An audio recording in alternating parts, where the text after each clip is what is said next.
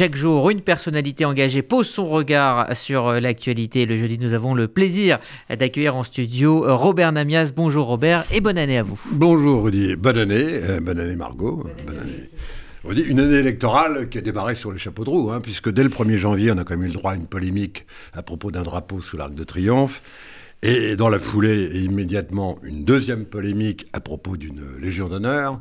Et voilà que trois jours plus tard, une troisième politique, beaucoup plus puissante, celle-ci, et, et, sonore, concernant une petite phrase présidentielle.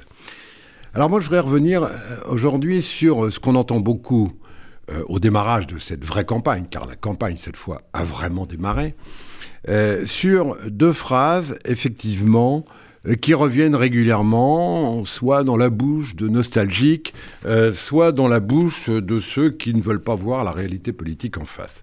Les nostalgiques d'abord.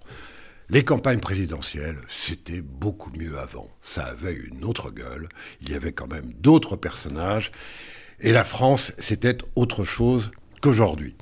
Je ne parle pas seulement de Zemmour, mais euh, de tous ceux qui avancent les noms des candidats et des présidents de la cinquième depuis 1965 pour la première élection, mais depuis évidemment 59 pour le premier président.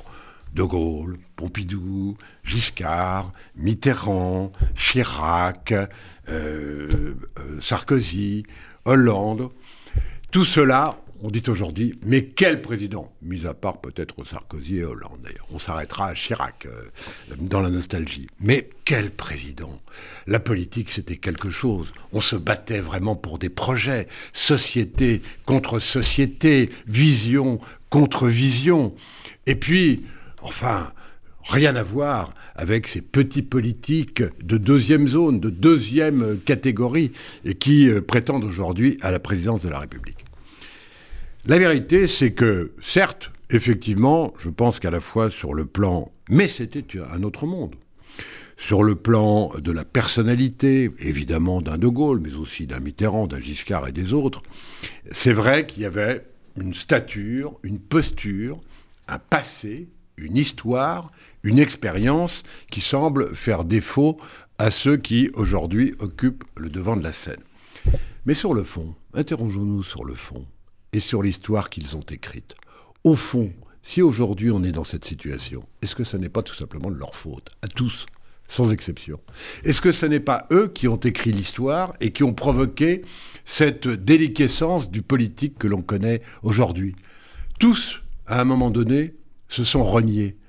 Le reniement, l'imposture, euh, la désaffection à l'égard du politique aujourd'hui face à ces reniements répétés, à ces mensonges répétés de De Gaulle, qui est arrivé en, promettant à la France l'Algérie française, euh, jusqu'à Mitterrand promettant, un grand bouleversement et de changer la vie pour le tournant de la rigueur deux ans plus tard, en passant euh, par Jacques Chirac, qui nous avait euh, promis de mettre fin à la fracture sociale et donc à la précarité dans ce pays, et qui six mois plus tard nous expliquait que bah il fallait bien faire avec l'Europe et avec euh, les critères européens, donc bah non la fracture sociale elle resterait ce qu'elle était, etc., etc.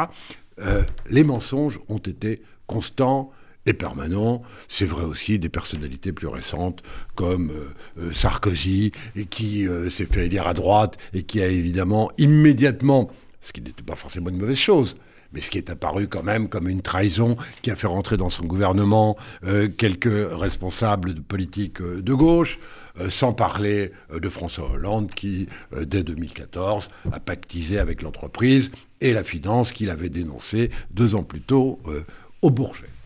Eh bien, c'est eux, c'est eux qui ont écrit cette histoire, et moi je considère que aujourd'hui, euh, finalement, si on regarde la politique avec tant de distance, parfois avec du mépris, euh, c'est aussi parce que ça fait 40 ans qu'effectivement, comme les Français le disent eux-mêmes, on a tout essayé, la gauche, la droite, les grands, les intellectuels, les technocrates, les énarques, et finalement, tous nous ont raconté les mêmes bobards au moment des élections présidentielles. Ça n'est pas faux. Ça n'est pas faux. Ça ne retire rien à la façon dont ils ont réformé ce pays, dont ils l'ont fait progresser, dont ils l'ont fait entrer dans la modernité. mais ils sont aussi responsables de la situation d'aujourd'hui. Voilà pour la première phrase. Donc, oublions, après tout, on est en 2022, on fait la campagne de 2022. Quant à la deuxième phrase, alors, que nous avons encore entendue depuis 48 heures, à propos des mots de Emmanuel Macron, dont, on pourra euh, dire euh, quelque chose dans un instant, euh, qui est Mais un président, c'est fait pour rassembler. Ah bon? Mais quand un président en France a-t-il vraiment rassemblé Aucun président mis à part De Gaulle sur certains référendums, et fort heureusement, depuis les débuts de la Ve République, il y a toujours eu des moments de consensus, soit pour des décisions très importantes, soit à des moments historiques dramatiques. On pense au terrorisme et à François Hollande euh, en 2015. Mais la vérité, c'est que sinon, aucun président de la République n'a même rassemblé la moitié du pays. Et après tout, c'est la vie d'une démocratie. Heureusement, qui rassemble 90% euh, de sa population, sinon les dictateurs et euh, le, président de la Corée du Nord? Franchement. Donc, après tout, ça n'a rien d'extraordinaire qu'un président ne rassemble pas euh, son pays. Si déjà il en rassemble plus de la moitié, pour se faire élire et ensuite pour gouverner, c'est formidable. D'ailleurs, regardez le résultat des élections françaises. même De Gaulle, 55-45, euh, en, 65.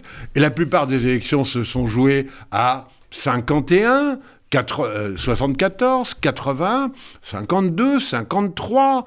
il a fallu effectivement des situations très particulières, comme celle de Jacques Chirac en 2002, voire d'Emmanuel Macron en 2017, pour qu'un président soit élu à plus de 60%. Mais ça ne représentait pas du tout un rassemblement tenable et durable. Donc, qu'un président soit fait pour rassembler, non. C'est, ça, ne correspond pas du tout à ce qu'est une démocratie vivante. Qu'il ait une majorité pour gouverner, oui. Et ça, par contre, c'est tout à fait souhaitable. Et d'une certaine manière, c'est ce que ont permis les institutions de l'un cinquième. Alors, cela étant, pour autant, est-ce qu'un président doit éventuellement mettre hors du système hors du jeu démocratique, déclarer non citoyen une frange, fut-elle minoritaire, et responsable effectivement d'une certaine situation, euh, comme l'a fait Emmanuel Macron. Moi, je pense deux choses. Euh, j'ai été, comme tout le monde, euh, relativement choqué par le propos au moment où nous l'avons découvert.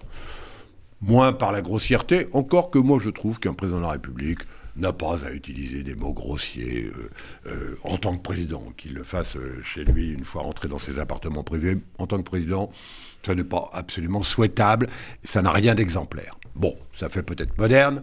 Il y en a un autre qui avait traité de con l'un de ceux qui avait refusé de lui serrer la main. Ben voilà, c'est pas franchement dans la fonction du président de la République. Bon, c'est le premier point, c'est un détail. En revanche, effectivement, on peut s'interroger sur la mise au banc euh, de Français quand on est le président. On est objectivement le président de tous les Français. On ne peut pas rassembler tous les Français derrière soi, mais objectivement, on est le président de tous les Français et on gouverne, on dirige pour tous les Français. Et dans ces conditions, effectivement, euh, il est euh, assez, gênant de voir le président prendre ainsi, brutalement, à partie, euh, une partie, même fut-elle euh, très minoritaire, euh, des Français. Cela étant, on voit bien, il ne faut pas non plus se cacher derrière son petit doigt, nous sommes dans une campagne électorale. On voit bien que depuis, alors là, on reprend l'histoire de la cinquième.